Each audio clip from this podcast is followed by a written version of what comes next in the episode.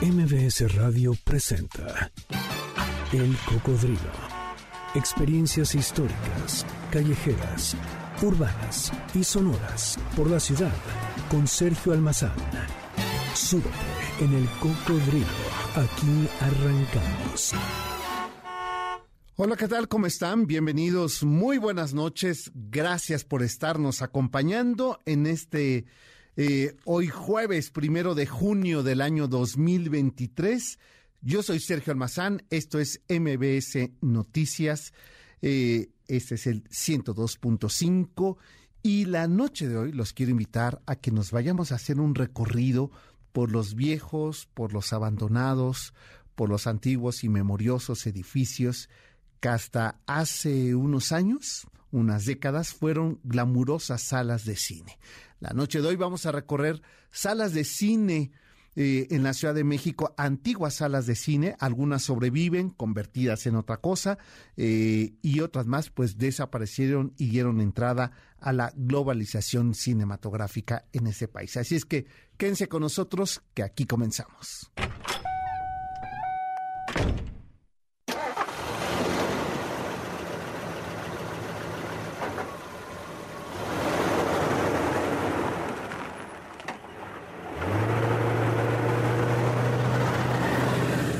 Para una nueva generación, la idea de ir al cine, de el concepto de permanencia voluntaria, de las enormes salas, de irse a formar y comprar el ticket de primera o segunda, de exóticas decoraciones ambientadas de la época de oro, de los edificios de estilo Art Deco o de los motivos chinos, ya les resulta como una película de blanco y negro.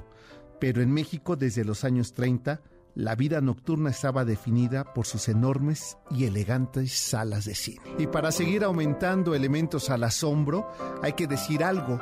México es uno de los primeros países que gozaron de este adelanto de la tecnología que los hermanos Lumière habían propuesto al mundo, porque en aquel 6 de agosto de 1896, cuando llegaría a México una comitiva francesa encabezada por Bon Bernard y Gabriel Beire, que representaban a los hermanos Lumière y le presentaron al presidente en turno, eh, don Porfirio Díaz, aquel adelanto visual más sorprendente, el cinematógrafo. Les pido que hagamos un ejercicio de imaginación y nos ubiquemos en aquel final del siglo XIX, eh, 1896, y nos vayamos al castillo de Chapultepec porque justamente ahí, en, en aquel agosto lluvioso del, del siglo XIX, el presidente Díaz, su esposa Carmelita Romero Rubio y, y parte de su gabinete fueron testigos de aquella hazaña fílmica del cine en nuestro país. Aquel cortometraje de un tren avanzando con la cámara fija eh, y que causó gran emoción y conmoción eh, hizo posible que pronto el propio Porfirio Díaz promoviera su propia proyección pública y así fue que el 14 de agosto de 1896, en el sótano de la droguería Plateros de la actual calle de Madero, esquina Bolívar, se proyectó el primer cortometraje en nuestro país y más tarde aquel improvisado salón se convirtió en el Salón Rojo lujoso y elegante que recibía a la élite del porfiriato de México para presenciar los primeros filmes de Chapultepec, de duelos de militares y carreras del Jockey Club. Y bueno, de esto que les estoy platicando, han pasado solamente 127 años de aquella primera proyección. El cine siguió siendo la industria visual que define lo que actualmente llamamos el séptimo arte en el mundo y México fue por mucho tiempo la meca internacional con la llamada época de oro del cine que promovió estrellas como, quien no recuerda a Dolores del Río, a Pedro Armendáriz, a la entrañable, bellísima y enloquecedora Lupe Vélez, a Tintán y qué tal la belleza de Miroslava, eh, las frases de Cantinflas y por supuesto la figura internacional de nuestro cine, la máxima belleza fílmica que dio nuestra, eh, nuestra industria y nuestro país en la segunda mitad del siglo XX, María Félix. todas ellas y muchísimas eh, más actrices y actores le dieron a México una presencia internacional a través de una de las industrias más nobles, más importantes y culturalmente más vistas en el mundo. Junto a esta producción de películas tan emblemáticas que le dieron un lugar a México a nivel internacional, basta recordar, por ejemplo, Santa, eh, o Los Olvidados, María Candelaria, Ahí está el detalle, Doña Bárbara, Calabacitas Tiernas, Ensayo de un Crimen, Vámonos con Pancho Villa, de las más recientes, Sexo, Pudor y Lágrimas, Amores Perros, o la multicitada, multivista película Roma. También se puede presumir la infraestructura no solo de los estudios de cine, sino las propias salas cinematográficas para su exhibición, que fueron verdaderos ejemplos de modernidad, de vanguardia arquitectónica, de tecnología y de vida de entretenimiento de la ciudad. Por ello es que la noche de hoy los invito a que hagamos juntos un ejercicio de memoria.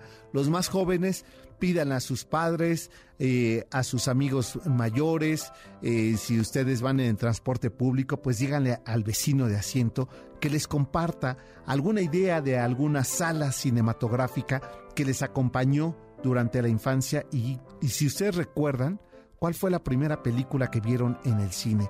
Pues los invito a que nos acompañen a un recorrido por las viejas salas de cine en la Ciudad de México. Inge Zavala, ya nada, eh, estaba tratando de hacer un ejercicio de imaginación. ¿Cuál será la sala de cine más grande eh, que tenemos actualmente? Ya todas son cada vez más reducidas y se convirtieron en todo menos en salas de cine, ¿no? Por ejemplo, eh, hace poco ahí sobre Insurgentes Sur y el, el eje 6 eh, este, de Félix Cuevas, donde está esta plaza comercial de Galerías Insurgentes. Acaban de inaugurar un complejo cinematográfico que dice, ven a comer y después ve una película. Y si no, el chef te lleva hasta tu asiento la comida. Pues entonces, a ver, yo no sé ustedes, pero yo sí voy al cine y voy a comer, me voy a quedar dormido. Entonces, la verdad es que este ritual de ir al cine, del glamour que tuvieron en la época de nuestros abuelos, pues realmente la posmodernidad se los llevó, las salas se hicieron más pequeñas y vamos a platicar de esas salas que eran verdaderos edificios que eh, se convertían en el escenario ritual donde la vida nocturna de México se acompañaba, se divertía, pero también podía haber un cine internacional con eh, el desarrollo de esa modernidad arquitectónica y tecnológica en la Ciudad de México. Vamos a hablar de esa primera proyección de cine sonoro que tuvo México y que cabe aclarar, México fue el primer país de América Latina de hacer películas sonoras. Pues efectivamente, de aquella novela costumbrista que iniciado el siglo XX en 1904 había escrito Federico Gamboa, el 30 de marzo de 1932 es decir, hace 91 años, en la calle 5 de Mayo número 30, entre las calles de Bolívar y Motolinea, la marquesina del antiguo Cine Palacio anunciaba con luminoso espectacular el estreno de la cinta Santa del director Antonio Moreno con las actuaciones de Lupita Tobar y Carlos Orellana. ¿Por qué resultaba tan importante esta proyección? Porque por primera vez el cine mexicano incluía sonido en la película. Ya no era necesario la orquesta para que ambientara la película, la orquesta en vivo, y por fin se tenía sincronizada la voz con los diálogos, con el escenario, y México era pionero de este avance tecnológico que Hollywood ya comenzaba a desarrollar y a América Latina le faltaría todavía una década para que llegara en otros países de este continente este desarrollo tecnológico y México lo hizo. La película Santa fue filmada en el entonces pueblo sureño y ribereño del sur de la ciudad, eh, de, en Chimalistac, y en las escenas podemos advertir justamente este escenario campestre de la zona que hoy goza de varios de los sitios que ahí se retratan y que aparecen en la película, como es la iglesia de San Sebastián, la plaza Federico Gamboa y el puente de la Magdalena en la calle del Río, que todavía se conserva parte de este puente, pero que en la película podemos ver el caudal de las aguas del río Magdalena, que hoy nos parece ya imposible imaginar que en esa zona, ahí eh, muy cerca de la plaza, eh, eh, entre la calle este, Plaza Federico Gamboa y Santa, pues se encuentra el domicilio de Elena Poniatowska y justo enfrente está el Centro de Documentación Histórica del Grupo Carso. Eh, todo esto aparece ahí en la película, pero pues estos habitantes que ahora tenemos ahí en el barrio de Chimalizac, pues no estaban. Así es que ver la película de, de Santa nos permite entender cómo se ha transformado no solamente la industria cinematográfica, sino también la ciudad. Y la música de esta película pues era de Agustín Lara.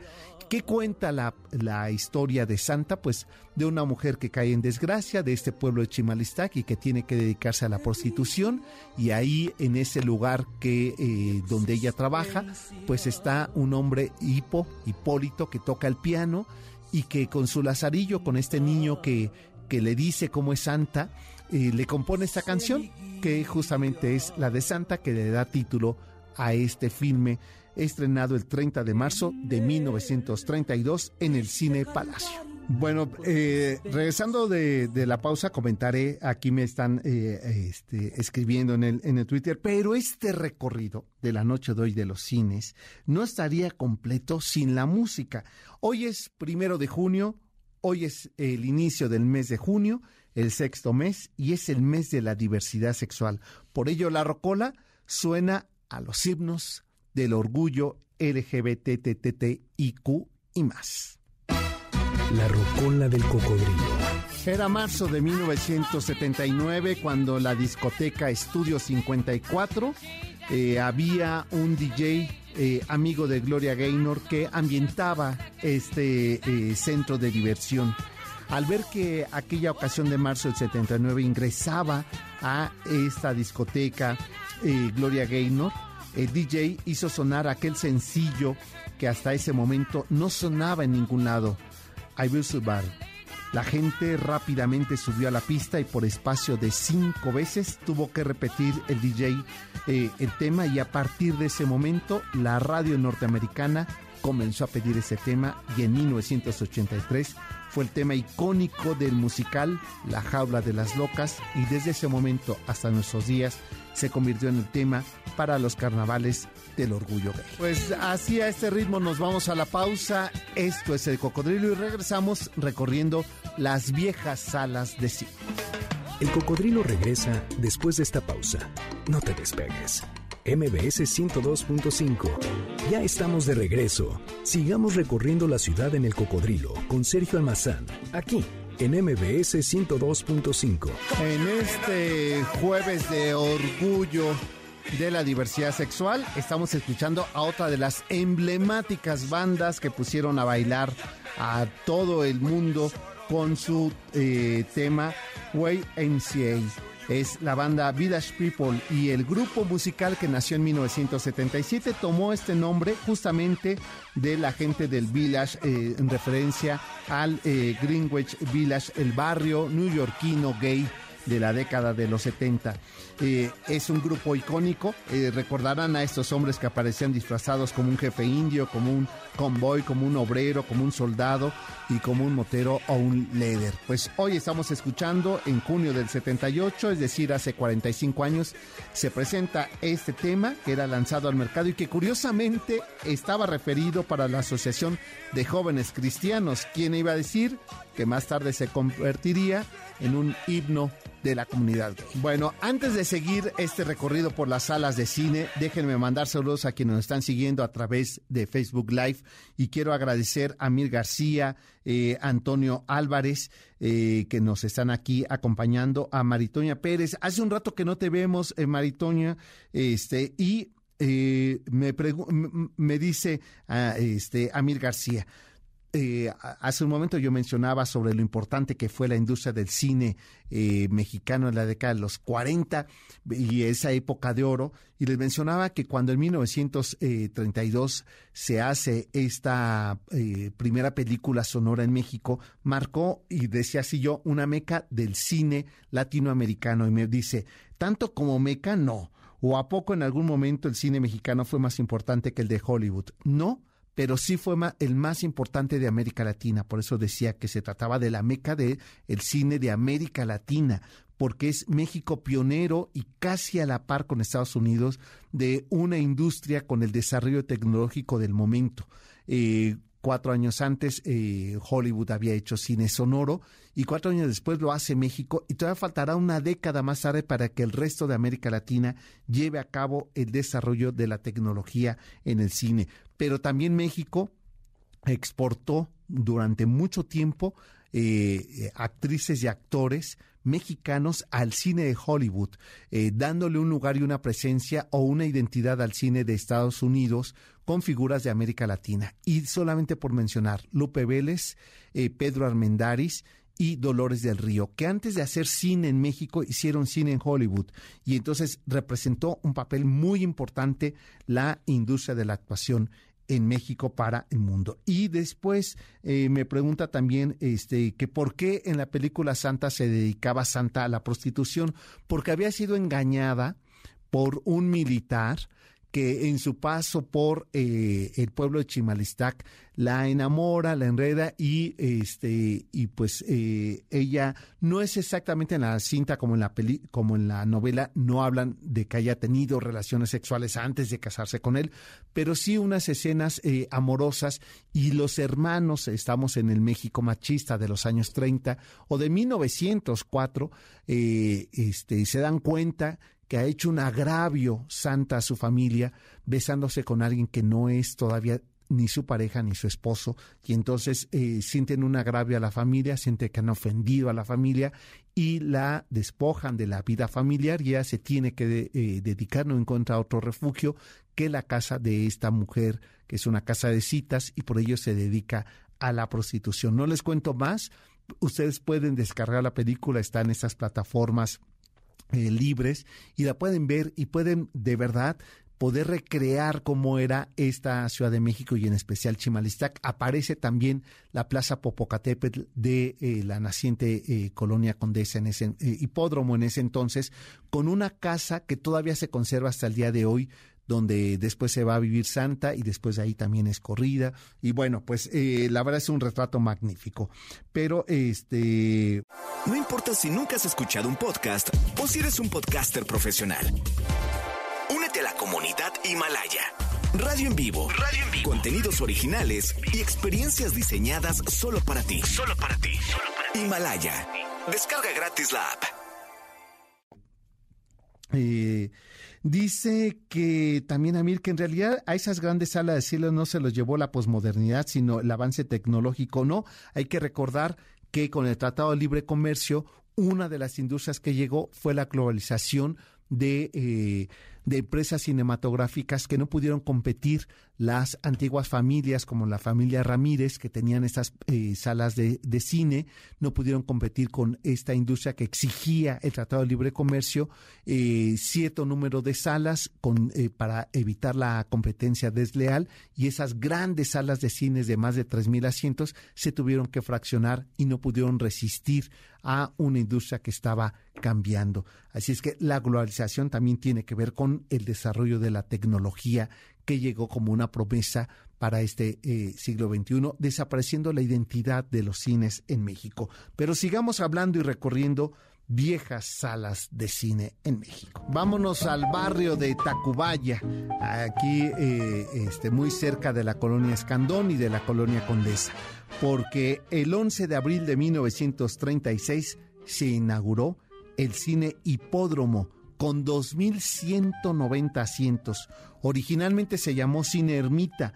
La función era un filme de las mejores interpretaciones en Big Bang del tenor polaco Jan Kiepura, con lo más selecto del repertorio de óperas como Rigoletto o Marta, pero en versiones de blues y de jazz. Así se inauguraba aquel 11 de abril del 36 el cine Ermita. En 1929 el eh, importantísimo. Eh, el, el, genio de la arquitectura moderna internacional en México, Juan Segura, había diseñado el primer rascacielos de la Ciudad de México, eh, que para fortuna nuestra lo están recuperando, remodelando, regresándole su belleza original.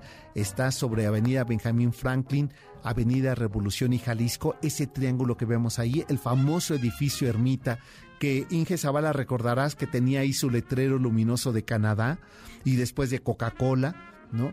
Este, bueno, pues este edificio tenía sobre la calle de Progreso uno de los de las salas de cine más lujosas que tuvo la Ciudad de México, que fue el, la sala de cine Ermita, que después se le cambió por cine Hipódromo, un poco haciendo juego con el barrio que estaba ahí cercano.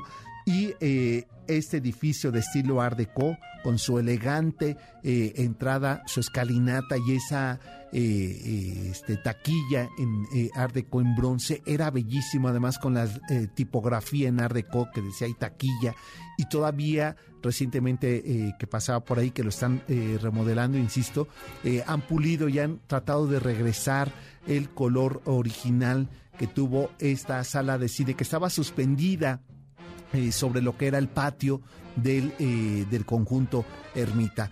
Pues esa es otra de las salas cinematográficas que hay que visitar, pero nos vamos a ir ahora a las calles del centro. Bueno, eh, nos vamos a estacionar aquí en las calles del centro porque nos vamos a una pausa que ya son la media y pues en este jueves que estamos iniciando el mes de junio y que con este mes de junio estamos iniciando el mes de la diversidad sexual, de los derechos de la diversidad eh, eh, sexual y de la identidad de género, pues eh, seguimos recorriendo la música de esa época. Y ahora el turno es para una mujer icónica en el mundo gay de la década de los 80, 90 y hasta nuestros días que próximamente estará aquí en este país. Ya escucharon los acordes y saben de quién se trata y con ella nos vamos a la pausa.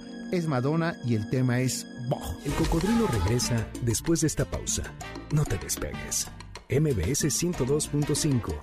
Ya estamos de regreso. Sigamos recorriendo la ciudad en el cocodrilo con Sergio Almazán, aquí en MBS 102.5. Es jueves de diversidad y orgullo LGBTTIQ y aquí el ritmo comienza a encender la noche. Es la cantante estadounidense eh, Cher, el tema Believe, creer, y este es el efecto Cher.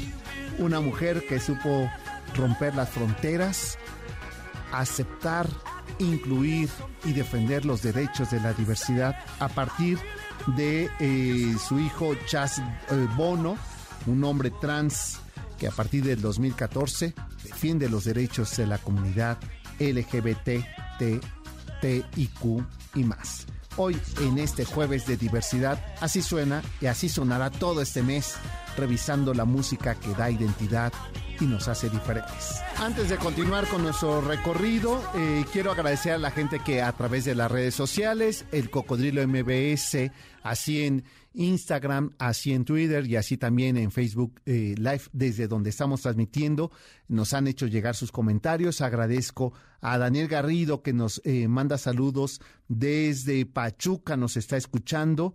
Este y bueno, dice que eh, de sus primeras películas que vio fue El Rey León, dice que con su tía y con su primo, este, pero no sé en qué cine eh, lo vería. Y bueno, pues eh, también por acá nos, nos estaban comentando, por ejemplo, José Luis Peralta, que de los cines que frecuentaba era el Escandón, sobre todo las matines de los domingos hasta 1976, el cine Hipódromo, el Ermita, el Carrusel, el Insurgentes, el cine Las Américas, el cine Las Américas que en la película de Roma, cuando este Cleo va al cine, este cine, de hecho, todavía existe, pero hoy es un teatro, este, ahí muy cerca de Chilpancingo e Insurgentes, eh, que tengo ahí una anécdota porque en los 90 recuerdo que fui a ver la, la película La Mujer de Benjamín al cine y terminó la película, o sea, eh, primero no, fue muy corta, o sea, 40 minutos, y como que no entendí muy bien. Después ya salió el cácaro eh, quiénes eran estos hombres, los que ponían los rollos de la película, pidió una disculpa porque había puesto la segunda parte de la película y entonces íbamos a ver ahora eh, la segunda, la primera parte en el segundo momento. Tuve que verla nuevamente, pero son como eh, de las imágenes que tengo de una experiencia en una eh, sala de cine. Recordarás, ahora son los cines Lumière, pero que era el cine Electra, que era de la Comisión Federal de Electricidad, ahí en las calles de Río Guadalquivir, este, también que era esta gran eh, sala, ahora son eh, cuatro salas y por acá también nos dice que eh, iba este al cine Bella Época antes Lido, que ahora sigue esa pequeña sala dentro del complejo cultural Rosario Castellanos ahí en la colonia Condesa, en la calle de Tamaulipas, eh, el Auditorio Plaza, que por cierto está a punto de ser ya derribado, fue afectado en el eh, sismo del 2017 y bueno, pues lo van a tirar. Es de Sordo Madaleno, ese edificio, y ahí recuerdo haber acompañado a Carlos Monsiváis porque una de sus salas eh, llevó su nombre la sala Carlos Monsiváis, y ese día le entregaron un premio, el que él consideraba el más auténtico, el más honesto de todos. La revista Somos le entregaba el premio del antigalán. Entonces, eh, ahí y con ello se inauguraba su sala y tuve oportunidad de acompañarlo, eso por mediados de los 90. Y también dice que él iba al cine Imán Pirámide, que nada más fue una vez. Este, pues, eh, José Luis, vaya que hiciste recorrido por salas de cine. Y bueno, pues, eh, si les parece, habíamos dejado estacionado en la calle de Luis Moya nuestro cocodrilo. Seguimos recorriendo y ahora nos vamos a otro cine que ojalá que no lo eh, eh, derriben. Es un cine que valdría la pena recuperar porque es uno de los ejemplos del Art Deco también en México, ese estilo arquitectónico geométrico que se encuentra en el centro de la ciudad. Quizá uno de los más bellos registros arquitectónicos de sala de cine se trata del cine Orfeón. Inaugurado en marzo de 1938, llegó a ser en su momento la quinta sala de cine más grande de la Ciudad de México, con un aforo para 4.628 espectadores. El diseño de estilo Art se debe a John Drake Everson, que, y aquí eh, en 1944 contaba con una galería que se desmanteló en la década eh, de los 50 y redujo el tamaño del inmueble cambiando su fachada. Hoy todavía podemos ver el letrero eh, lateral que anuncia el título del cine, el cine Orfeón.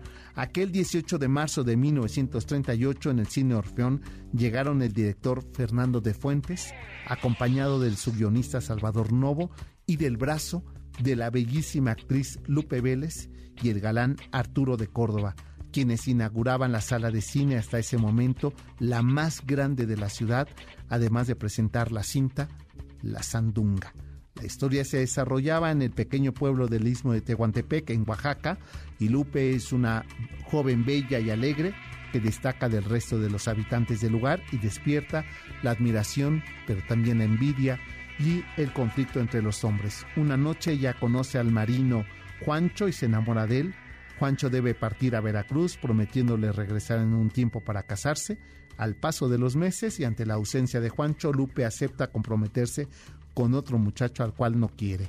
Fue la primera cinta en español de la legendaria actriz mexicana Lupe Vélez, la mujer que escupía fuego, como la nombró Salvador Novo, y tras varios años de popularidad en Hollywood comenzó a hacer cine en México y regresaría a Estados Unidos para quitarse la vida un 12 de diciembre. Como no nos va a dar tiempo para hablar de eh, otra sala de cine ahí en las calles de Serapio Rendón en la colonia San Rafael, un edificio que ojalá también recuperen, vamos a hacer eh, nuestra pausa. Seguimos nosotros, por supuesto, recorriendo eh, la, eh, la música que le dio identidad a un movimiento que hasta el día de hoy no cesa y ha convertido una comunidad internacional, la comunidad de la diversidad sexual y la comunidad LGBTTT y más. Y vámonos ahora con un tema ya de la década de los 90, es la voz de una española quien se ha declarado bisexual y quien eh, a pesar de no eh, aceptar en varias ocasiones la invitación para desfilar en los eh, carnavales eh, de la diversidad sexual, tanto en Madrid como en México. sin embargo, ella sigue procurando hablar y ocupar el escenario para hablar sobre los derechos de la diversidad. Y estoy hablando de Mónica Naranjo y con ella nos vamos este tema de, la, de julio de 1990, el tema Sobreviviré. El cocodrilo regresa después de esta pausa. No te despegues. MBS 102.5. Ya estamos de regreso. Sigamos recorriendo la ciudad en el cocodrilo con Sergio Almazán, aquí en MBS 102.5. Es el mes de junio, lo estamos abriendo en este jueves, ya casi terminando el primer día del mes de junio. Es el mes de la diversidad y de la lucha por los derechos de la diversidad y el género. Y ahora estamos escuchando la voz de Luz Casals en este tema, Un año de amor. Este tema, compuesto en 1963 por Nino Ferrer, su primera intérprete fue Mina, y después en la década de los 90, en la película Tacones Lejanos, eh, Luz Casal hace esta versión, presta la voz para que el personaje eh, principal que en una especie de thriller de la película de Pedro Almodóvar, Tacones Lejanos, tiene que... Eh, hace un, personaje, Miguel Bosé, de travesti, y usa justamente ese tema para en ese cabaret poder desenmarañar el conflicto de este thriller. Pues así estamos nosotros entre el cine, la diversidad y este tema. Un año de amor. Aprovecho para enviar saludos a Asunción Moreno. Hacía mucho que no sabía de ti. Qué gusto que nos estés escuchando y que nos eh, mandes eh, saludos. También te enviamos eh, para ti saludos. también quiero aprovechar para invitarlos. Este domingo 4 de junio nos vamos a ir a recorrer el, eh, el Palacio Museo de Valparaíso, ahí en el centro histórico, que pertenece ahora a la fundación del Banco Banamex y tiene una de las colecciones más importantes, más bellas sobre las artes mexicanas del siglo XIX y siglo XX. Vamos a recorrer, vamos a contar la historia de cómo se construyó esto de ser mexicano a través del arte, a través de esta magnífica exposición de su acervo, 177 obras que recorren desde el siglo XVIII hasta el siglo XX eh, mexicano, cómo se fue construyendo la identidad, la patria, el concepto de ser mexicanos a través de las artes. Así es que si ustedes quieren asistir, mándenme un correo a sergio arroba y ahí les damos toda la información para que ustedes nos encontremos este domingo y recorramos en nuestros recorridos eh, presenciales de El Cocodrilo a pie. Y ahora vámonos hasta la calle de Serapio Rendón, ahí en el número 9 en la colonia San Rafael, muy cerca de Ribera de San Cosme, porque ahí hay otro legendario cine de esta ciudad. Ubicado en el número 9 de esta eh, importante calle de Serapio Rendón, en esta bellísima colonia San Rafael, se encuentra uno de los cines eh, más lujosos que tuvo la Ciudad de México. Se comenzó a construir en 1942, pero se concluyó en 1949 y en este teatro se estrena, eh, perdón, en este cine se estrenaría la película Una familia de tantas de Alejandro Galindo y protagonizada por Fernando Soler. Fue diseñado el teatro por Félix eh, Tenuncio, que en la colonia Narvarte, ahí sobre la calle de Vertis, se encuentran dos edificios. El edificio eh, Narvarte, que es obra de este mismo arquitecto Félix Tenuncio, en un estilo entre funcionalista y con reminiscencias del Art Deco, nos deja este diseño que eh, eh, Manuel Fontanals eh, fue el escenógrafo quien montó los interiores. Es este estilo deco predominante en su fachada, con una marquesina inmensa que mide cerca de 8 metros de altura de media luna y es muy llamativo porque se encuentran dos esculturas de piedra que representan a la comedia y a la tragedia y detrás de ellas había un enorme ventanal que iluminaba el vestíbulo. El terremoto de 1985 dejó varios daños estructurales. En el 92 estuvo cerrado, después que una empresa que la administraba lo puso en venta, el gobierno de la Ciudad de México eh, lo compraría y, eh, este, y más tarde se abriría para un lugar de conciertos. El 12 de octubre de 1998 se presentó la banda Bauhaus con su Resurrección Tour Después de un portazo y de toda la euforia que el concierto provocó, el lugar fue clausurado porque se quemó parte del escenario. El lugar se mantuvo completamente abandonado. Eh, en el 2019 se informó a las autoridades que iban a restaurar el recinto sin que hasta el día de hoy pues se lleven a cabo alguna de esas restauraciones. Pero ahí está este emblema.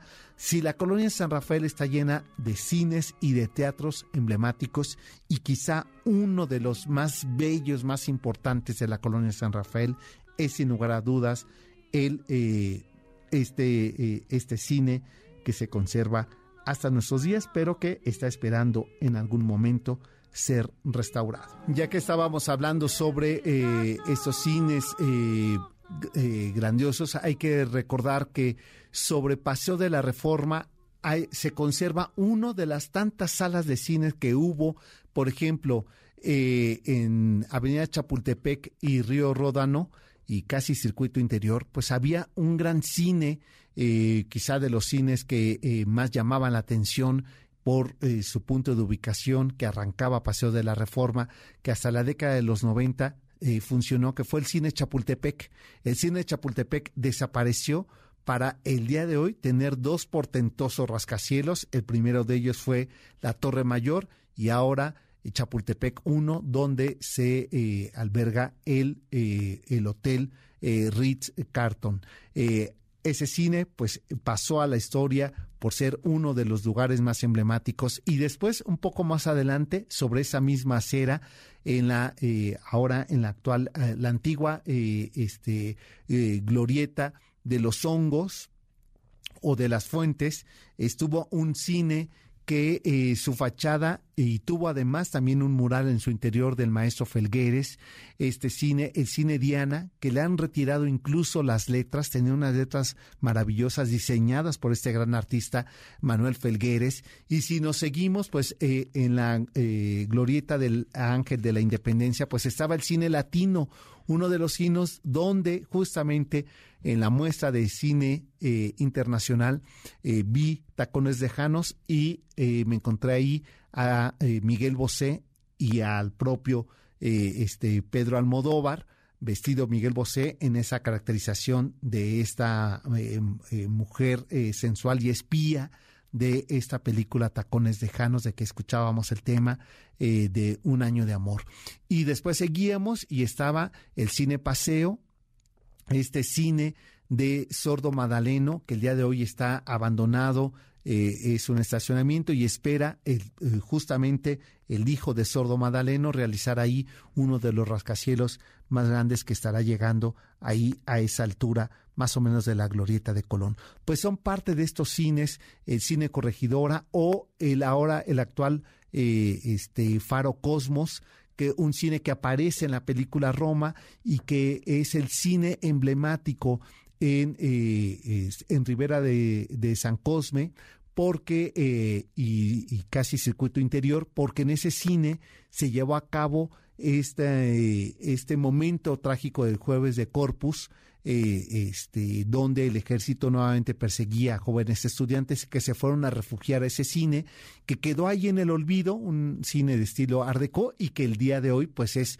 un, eh, un centro cultural para esta zona del barrio de Atlalpan. Pues ha, sido el recorrido que hemos hecho la noche de hoy por los cines antiguos de la Ciudad de México, deseando que ustedes eh, la nostalgia sea parte de su memoria urbana de esta ciudad. Nos vamos a despedir con el mismo tema con el que abrimos la noche de hoy en este mes de la diversidad sexual y aprovecho para agradecer a ustedes, a, eh, a la gente de esta estación, a los directivos, porque el día de hoy estamos cumpliendo 10 años de estar transmisiones ininterrumpidas del cocodrilo. Más adelante les diré la sorpresa que estamos preparando para celebrar nuestro décimo aniversario del cocodrilo. Gracias a todos los que han hecho posible, a todas que han hecho posible este eh, programa por espacio de 10 años. Así nos despedimos y seguiremos sobreviviendo.